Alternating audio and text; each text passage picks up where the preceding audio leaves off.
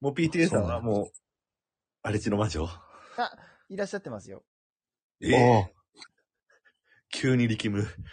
こんばんは今まで今まで誰もいらっしゃってないと思ってたから力むっしょ。でも面い。白いとこやったね、ちょうどね。ちょうど面白いところ。ちょうど聞いてそうないところ。です よね。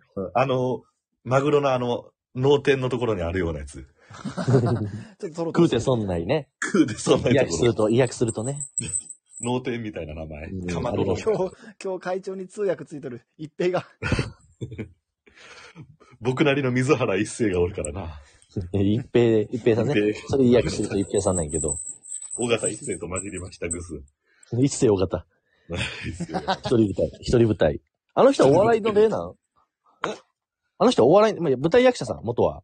うん、まあでも一人舞台の人なんじゃないやっぱり。まあそうやんね。面白いよね。面白いな。もう30分くらい見見るのはちょっとしんどいけど、あれ。あんま言うなよ。いやいやいやいや。文化委員長はどうなんぶ文化委員長は生舞台みたいなの見たことあるのあ、ありますあります。あのー東京の、大学の時に、うん。あの、日生劇場おう東京、あれは帝国劇場の。の近くなんかな、あの、うん皇居の横の、はいはい、日生劇場。まあ、帝国劇場ほほ一緒ほぼ一緒みたいなもんじゃない、確か。ちゃうんかな。まあ、多分別なんやけど、あのーはい失礼しました。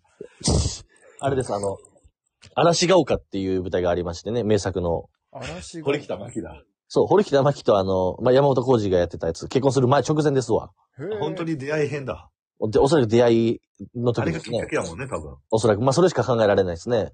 そうそうだな。後にも先にも共演はそれだけやもんね。いや、まあ、それで言うと、昔、その、堀北真希主演のドラマの時に何回かあるんやけども、なんだ。まあ、それも結構前やからね、そっから考えても、もう、声に焦がれてたからな、文化委員長は、堀北真希に。焦がれたな、しかし、写真集も出して。勝ったな。